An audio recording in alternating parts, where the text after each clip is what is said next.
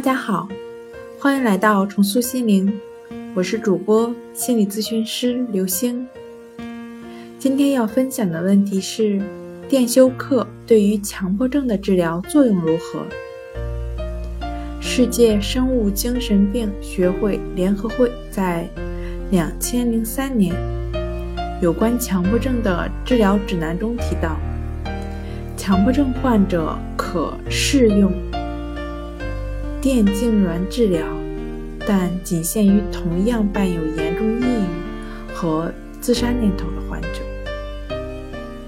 今天跟您分享到这儿，欢迎关注我们的微信公众账号“重塑心灵心理康复中心”，也可以添加幺三六九三零幺七七五零与专业的咨询师对话。那我们下节目再见。